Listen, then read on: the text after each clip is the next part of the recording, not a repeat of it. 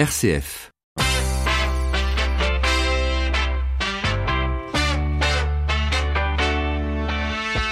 12h30, 13h, ça fait du bien. Melchior Gormand. Bonjour à tous, heureux de vous retrouver au menu du jour, intervenir dans des établissements de soins pour faire rire enfants et personnes âgées et leur proposer un moment d'évasion, c'est ce que proposent des clowns professionnels et qui font partie de l'association Vivre aux éclats. On en parle dans quelques minutes et en direct avec nos deux invités. Et puis à l'occasion de l'opération Chantons à tout âge, gros plan dans la bonne idée vers midi 50 sur une association qui offre musique et chant dans des maisons de retraite. En attendant, très bon début de semaine. Sommes le lundi 27 mai. Jusqu'à 13h, ça fait du bien sur RCF. Et pour commencer, prenons notre bain d'innovation avec vous, Patrick Longchamp. Bonjour. Et oui, un bon bain d'innovation, ça fait toujours du bien. Bonjour Melchior. Alors, vous nous faites découvrir un outil tout à fait original à destination des personnes aveugles et qui émane hein, finalement de la technologie de l'impression 3D et qui va permettre aux non-voyants de se diriger dans n'importe quel bâtiment qui leur est inconnu. Exactement, Melchior. Il s'agit d'un projet de plan imprimé en 3D que l'on doit à la, à la start-up Philobject qui, afin d'améliorer l'accessibilité des lieux publics, a créé euh, cet outil qui peut euh, permettre à des personnes aveugles et non-voyantes de se diriger dans des environnements qu'elles ne connaissent pas. Et comment ça fonctionne? Eh ben c'est tout simple, Melchior. Les plans que propose la société Philobject intègrent des symboles relativement intuitifs pour se repérer dans l'environnement du lieu public inconnu, comme par exemple des cloisons, des escaliers, et qui sont euh, réalisables soit euh, à la taille d'une carte que l'on peut mettre dans une poche, ou alors euh, soit comme des grandes affiches que l'on peut poser sur les murs ou les halls d'un bâtiment. Cette carte peut être associée à un boîtier électronique qui va permettre, en appuyant sur certains de ces symboles, de déclencher un dispositif d'information sonore.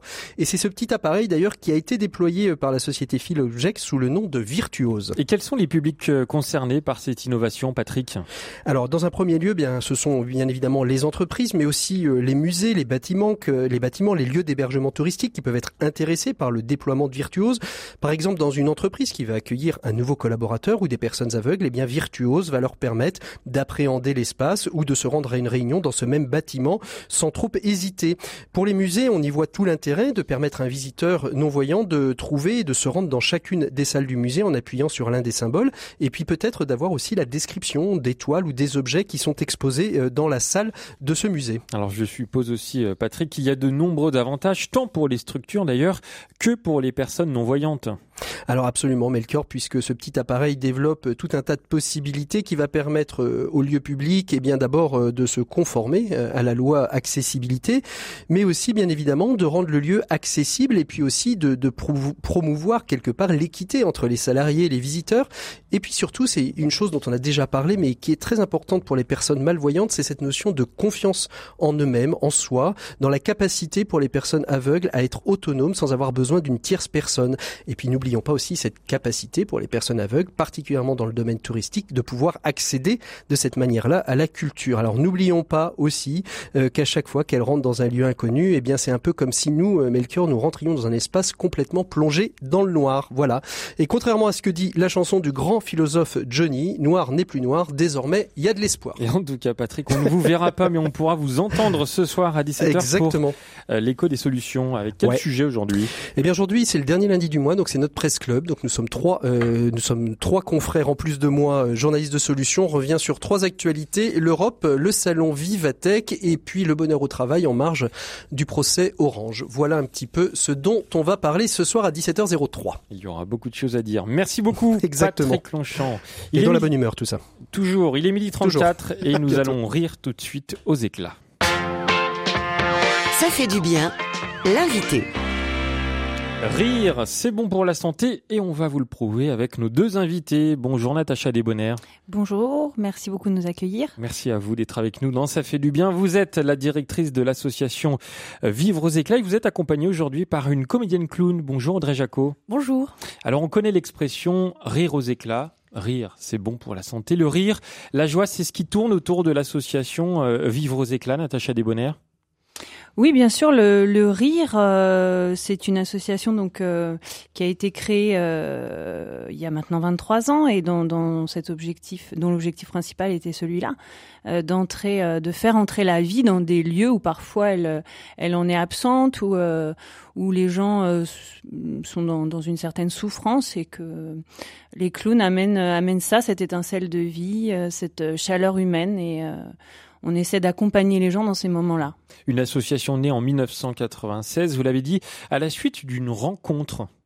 Est-ce que vous pourriez nous, nous, parler de cette rencontre? À la suite d'une rencontre, oui. C'est la, rencontre de, deux comédiens euh, qui, euh, à l'époque, euh, ne se connaissaient pas et ont fait un stage ensemble au sein du Rire Médecin à Paris, qui est la première association de clowns hospitaliers en France.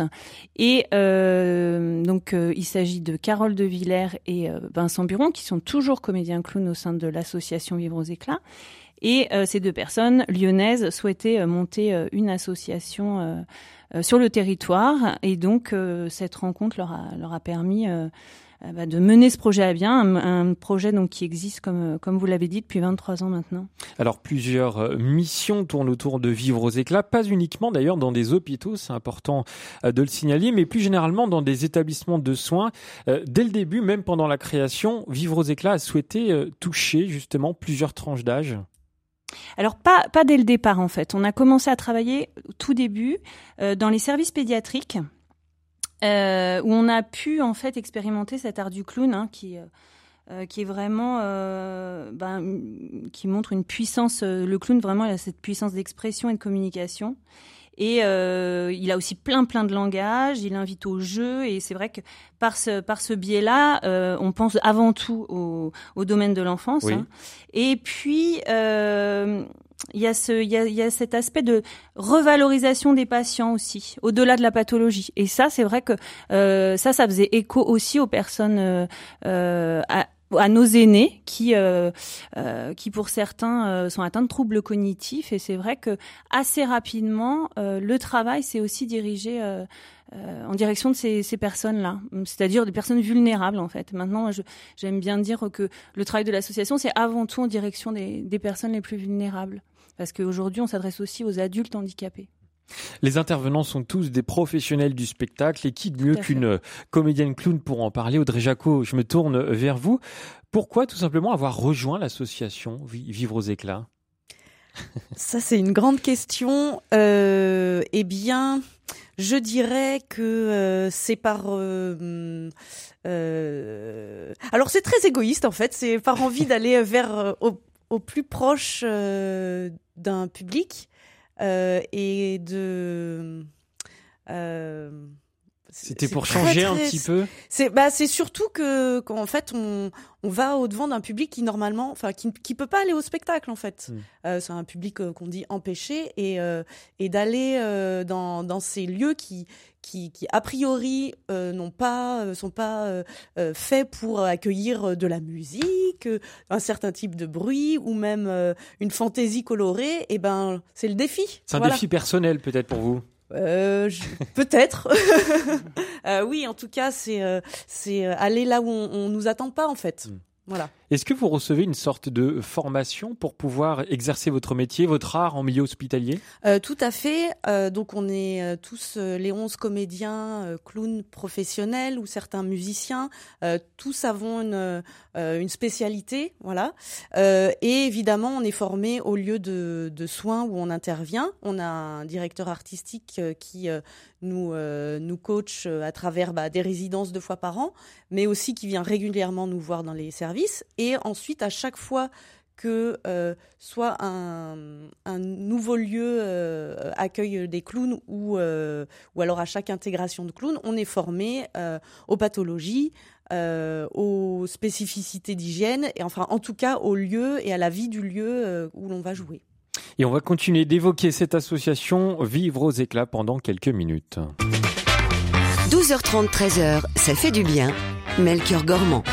Alors comment ça se passe très concrètement? Vous proposez euh, par exemple des petites sessions dans les établissements ou alors ce sont directement eux qui font appel à vous, Natacha Desbonnaires alors, euh, ça dépend vraiment des, situations. On a parfois euh, des partenariats de très longue date, donc là, je pourrais même pas vous dire euh, comment le partenariat est né, mais en tout cas, dans les derniers établissements, c'est souvent des personnes qui ont entendu parler de l'association, par leur milieu professionnel, qui font appel à nous, qui cette démarche euh, et, celle qui prédomine actuellement. Et en fait, concrètement parlant, bah, ça se passe que euh, on rencontre les équipes euh, qui souhaitent travailler avec nous en amont, bien sûr, de de débuter les programmes. C'est vrai que c'est l'un des grands axes, de, des grands principes d'intervention de l'association. C'est vraiment cette collaboration étroite avec le personnel euh, de l'établissement, avec l'équipe soignante.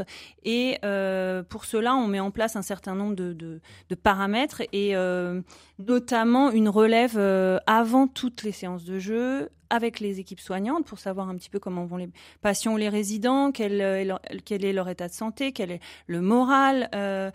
Euh, euh, qui on doit euh, voir en priorité parce que parfois euh, avec 90 résidents en une journée on n'a pas du tout le temps de voir tout le monde donc, voilà, il y a un briefing travail. toujours il y a toujours un mm. briefing euh, qui est dédié au clown et toutes les séances de jeu se terminent par par un point aussi avec l'équipe et concrètement bah, ça se passe de la façon suivante c'est un, un, duo de clowns qui arrive le matin ou en début d'après-midi qui va jouer soit une journée soit une demi-journée dans un service en adaptant son jeu aux situations et aux personnes rencontrées.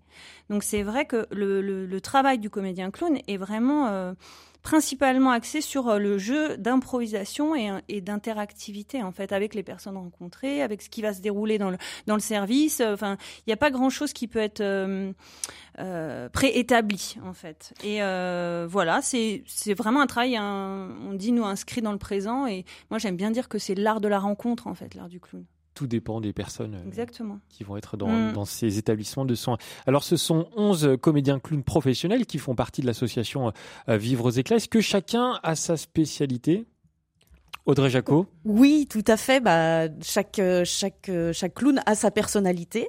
Euh, sa sensibilité. Et puis euh, et puis bien évidemment euh, il y aura certains sont musiciens donc vont aller plus vers ce, ce pan et ça ça va être un, un moyen d'expression et de, de, communication voilà voilà ça va être ça. D'autres sont certains sont circassiens d'autres magiciens. Donc donc chacun a sa boîte à outils et les choses qu'il aime faire en fait et proposer donc on a on a tout ça tous ces bagages avec nous. Et puis qu'on peut utiliser au gré des rencontres et du partenaire que, que l'on a, car euh, euh, on est 11 comédiens qui nous croisons. Voilà. Et vous, par exemple, Audrey Jaco, quelle est votre spécialité? Alors, Votre euh, domaine de prédilection? Moi, j'aime chanter, je, je chante. donc voilà, c'est, le, le, le, moyen d'expression favori. Est-ce que vous ressentez, euh, alors c'est une question très personnelle, est-ce que vous ressentez une émotion particulière quand vous jouez avec des enfants malades? Est-ce que vous sentez qu'ils ont vraiment besoin de ces moments d'évasion que vous leur proposez? Alors euh, oui, on ressent tout un tas d'émotions, euh, bien évidemment. Euh, alors effectivement, euh, euh les, les, temps d'attente peuvent être longs, les temps peuvent être douloureux dans ces voilà quand on est malade, hein, tout simplement. Et effectivement, les, les, les, clowns sont sont attendus. On, il y a certains établissements ou même les certains rendez-vous post-opératoires ou ou enfin voilà sont sont, sont pris euh, parce qu'il y aura les clowns. On sait que le, le, mardi ou le mercredi c'est le jour des clowns, mm. donc euh, donc on va on va on va prendre certains rendez-vous euh, parce que parce qu'ils seront là. Et pour les personnes âgées, c'est encore une autre manière d'agir par rapport aux enfants? tout à fait parce que parce que ce sont pas des enfants. Oui. mais le clown, ce qu'il y a de vachement bien, c'est qu'il fait appel à la patte humaine et il fait appel aux émotions. Donc donc on va on va aller se rencontrer quelquefois bah, par le biais de la euh, comment dire euh, ça va être euh, quelque chose de, de plus léché, de plus, euh, de, de, plus courtois, parce que d'ailleurs les, les, le programme s'appelle Cotillon et courtoisie. Donc on va on va prendre quelquefois le par le biais de, du beau, voilà. il faut mm. proposer des, des, belles choses, des belles chansons, et ensuite la, la fantaisie peut arriver, le burlesque peut arriver aussi très concrètement avec des personnes âgées, mais mais le biais d'attaque sera pas le même. Mm. Voilà. juste ajouter rajouter sur. voilà, c'est vrai que pour distinguer les interventions pédiatrie en gériatrie, même si pour moi c'est ça fait vraiment partie du même lot, mais peut-être qu'avec les personnes âgées, on va plus développer des projets qui qui valident en quelque sorte leur la singularité de leur expérience de vie. Et ça, c'est leur redonner aussi une place euh, dans, la, dans la marche, quoi. Voilà, c'est euh, quelque chose d'assez important pour nous, euh, enfin de fondamental même. Vous, l'avez dit, vous travaillez étroitement avec euh, le corps médical, sans parler de miracle. Est-ce que euh, clairement les médecins constatent une, certaine évolution, une bonne évolution finalement des euh, que ce soit des maladies des enfants ou alors des personnes âgées? D'un point de vue médical Est-ce qu'il y a des bienfaits justement de ce rire que, que vous proposez? Je ne serais pas capable de répondre précisément et scientifiquement à votre question parce qu'il n'y a pas d'études qui ont été menées. Euh, en tout cas, nous, c'est vrai qu'on peut euh, percevoir euh, des, des conséquences positives, très positives de notre travail euh, au cours de nos projets, où on va euh, effectivement euh, gagner en quelque sorte certaines personnes, soit qui étaient très réticentes, et je pense aux personnes âgées, par l'intermédiaire de certains projets. Actuellement, on développe un projet qui est un feuilleton en EHPAD, et l'objectif était vraiment de, de fédérer l'EHPAD autour de, de, ce feuilleton. Et, et moi, il me semble que le, mmh. que le tour est joué parce que des gens qui étaient un petit peu réticents à nos propositions, qui effectivement se disait peut-être parfois euh, on n'est pas des enfants, pourquoi on nous propose des clowns? Bah, Par ce biais-là, on les a complètement euh, euh, touchés et, et, ça pour moi c'est important parce que ça, ça, va, ça va jouer dans, dans, dans, l'histoire, dans le projet de l'établissement. Voilà. Donc après savoir si les gens vont mieux, oui, quand on est là, bien sûr, ils vont, ils vont beaucoup mieux. Et ça fait du bien. Je rajouterais aussi que les équipes soignantes euh, viennent, enfin, nous, nous proposent d'assister à des soins hmm. en fait. Donc euh, pour, en tout cas, on, on va pas euh, certainement pas guérir, ça c'est évident, mais on pourra peut-être être passeur ou hmm. facilitateur pour certains soins à certains moments. Voilà. voilà. Et puis auprès des équipes soignantes et des familles, hein, ça les retours sont très très très ils vont tous dans la même direction, c'est-à-dire que euh, notre travail, ok, il est avant tout euh, au profit en direction des patients ou résidents, mais que les équipes soignantes, elles sont euh, partie prenante et bénéficiaires à part entière de nos actions également. Merci à toutes les deux d'avoir été avec nous dans Ça fait du bien. Merci. Merci à vous. Natacha Léonard, je rappelle que vous êtes la directrice de l'association Vivre aux éclats et Audrey Jacou, vous êtes comédienne clown professionnelle. J'invite nos auditeurs à se rendre sur le site www.vivreauxéclats.fr pour se renseigner sur cette association qui fait du bien. Et justement, Ça fait du bien continue en direct jusqu'à 13h. Dans un instant, on va entendre Philippe de la Chapelle de l'Office chrétien des personnes handicapées et pour le moment, on écoute une chanson de Marc Ah, on ira, tu verras, la semaine prochaine, sur les bords de la Seine, dans le café Verlaine. Je vois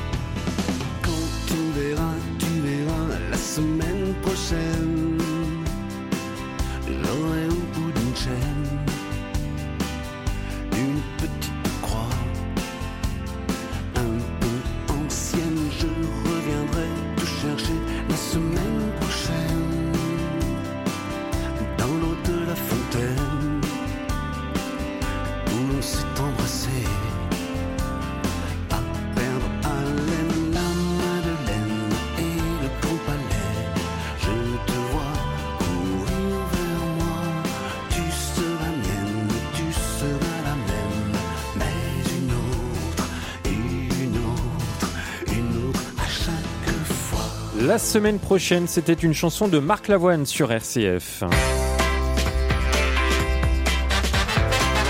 Ça fait du bien. Jusqu'à 13h sur RCF. Melchior Gormand. Il est midi 49, ça fait du bien d'en parler avec Philippe de la Chapelle, le directeur de l'OCH, l'Office chrétien des personnes handicapées. Quand on parle des personnes handicapées, on utilise parfois le terme de personnes différentes. On invite à s'ouvrir à la différence. Est-ce que ce terme est bien ajusté? Nous étions plus de 200 personnes à nous rassembler un dimanche de mars pour une journée de l'amitié. C'était à l'invitation de la pastorale des personnes handicapées d'un diocèse normand. Au premier abord, la diversité des personnes qui arrivent par grappe me frappe. Cet enfant trisomique, cet adulte en fauteuil roulant, cette femme avec sa canne blanche, celle dont le visage révèle une maladie psychique, cette vieille maman africaine courbée, ce jeune volontaire aux couleurs de son association, ces scouts aux uniformes bariolés ou encore cette religieuse asiatique côtoyant une famille nombreuse. Je monte sur l'estrade pour donner mon témoignage. Le temps de la présentation par l'animateur, j'ai le temps de regarder, j'allais dire de contempler. Visage, âge, handicap, couleur, conditions sociales, origine, état de vie. La diversité est visible et surtout, surtout la joie se lit déjà sur les visages. On a donc euh, raison de parler de différence et d'inviter à oser la différence. Mais au fur et à mesure que la journée se déroule, ce n'est plus tant la différence que je remarque que la ressemblance. Nous nous ressemblons manifestement. Nous sommes un seul peuple, une seule famille, un seul corps. Nous partageons manifestement une humanité commune, ça se voit, ça se sent, et la joie en est démultipliée, elle se fait même bruyante, et elle explose à la fin de la messe, célébrée par l'évêque. Lui aussi, son visage rayonne, et donc j'y vois une véritable invitation à oser la ressemblance. Bon alors soyons clairs, Philippe de la Chapelle, faut-il inviter à oser la différence ou la ressemblance? Christian de Chergé, vous savez, le prieur du monastère de Tibérine, a écrit dans son testament spirituel cette phrase magnifique, la joie secrète de l'esprit sera toujours d'établir la communion et de rétablir la ressemblance en jouant avec les différences. Tout est dit, pour goûter cette joie de l'esprit entre différence et ressemblance, il n'y a pas d'autre chemin que d'oser la rencontre pour expérimenter, la communion. Et deux occasions formidables nous sont offertes par le CH prochainement, la nuit du handicap le 15 juin dans 25 villes et villages et une session à Parelmonial du 10 au 14 juillet. Allons-y, nombreux, riches de nos différences, et de nos ressemblances. Et la joie sera au rendez-vous, je vous le garantis. Et c'était Philippe de la Chapelle, le directeur de l'OCH, l'Office chrétien des personnes handicapées, qui était au micro ce matin de Stéphanie Gallet pendant la matinale.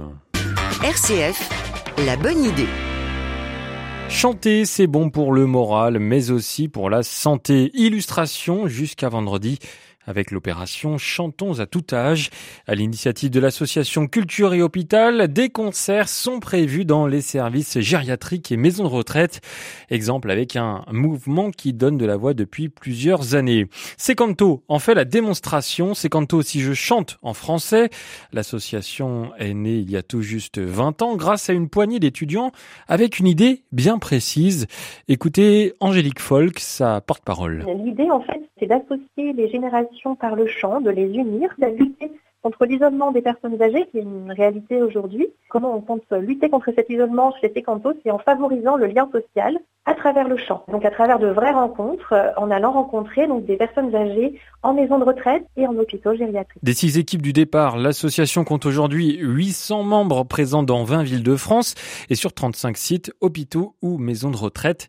Et pour faire partie des bénévoles, pas besoin d'avoir fait The Voice. Il n'est absolument pas nécessaire d'être chanteur confirmé pour faire partie d'une équipe Secanto.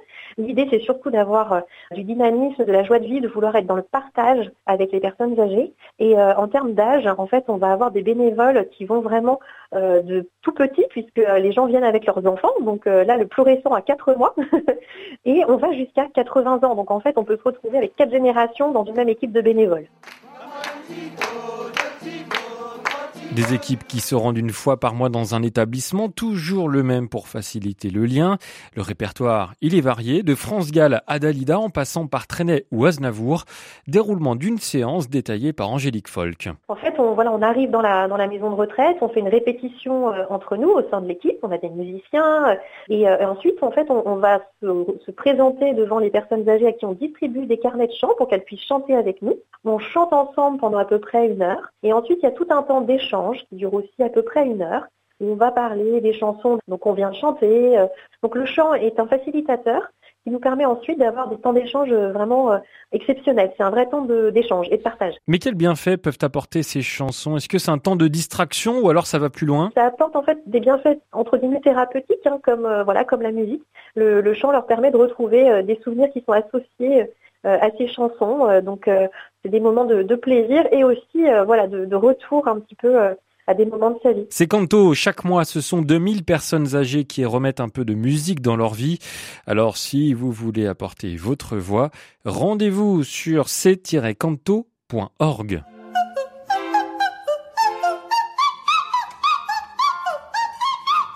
Je crois qu'il y a quelques petites fausses notes. Pour terminer cette émission, on va retrouver Jean Pruvot, l'expert des mots et des dictionnaires sur RCF. Aujourd'hui, c'est la journée mondiale de la résistance.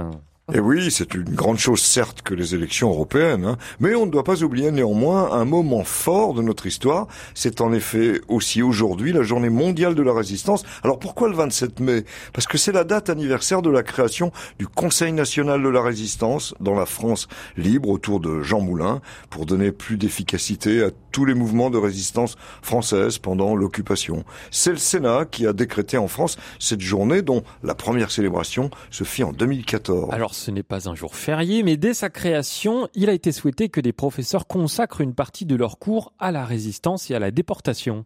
En effet, c'est en définitive un mot qui change de sens, hein, selon qu'on lui attribue une majuscule ou une minuscule à l'initiale. C'est un mot qui est bien sûr d'abord entré en français sans majuscule, en droite ligne du latin resistentia, un nom créé sur le verbe latin resistere.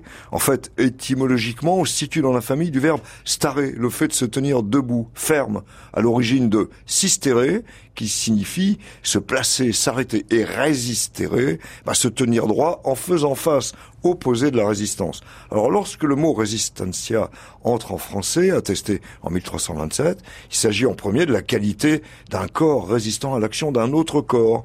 Et c'est donc d'abord un terme, pour ainsi dire, de physique. Il faut par exemple attendre 1883 pour qu'il soit question évidemment de résistance électrique.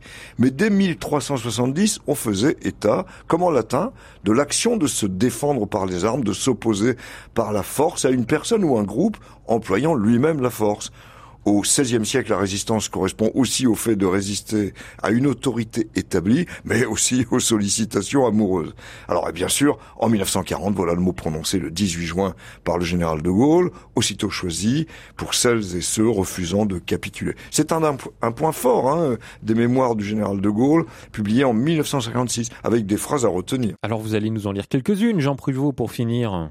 Eh bien, d'abord, je leur donnais pour instruction de hâter la formation autour de Jean Moulin du Conseil national de la résistance qui comprendrait les représentants de tous les mouvements, syndicats et partis. Union magistrale, donc.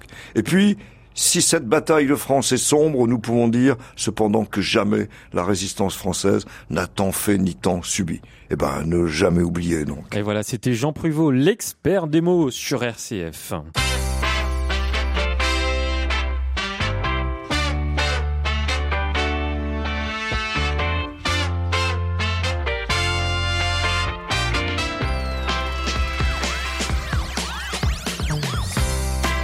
Et eh bien voilà, ça fait du bien, c'est déjà terminé pour aujourd'hui. Mais rassurez-vous, on se retrouve demain en pleine forme, toujours entre 12h30 et 13h. Je tiens à remercier Xavier François qui a réalisé cette émission. En attendant, rendez-vous sur rcf.fr pour la réécouter en podcast.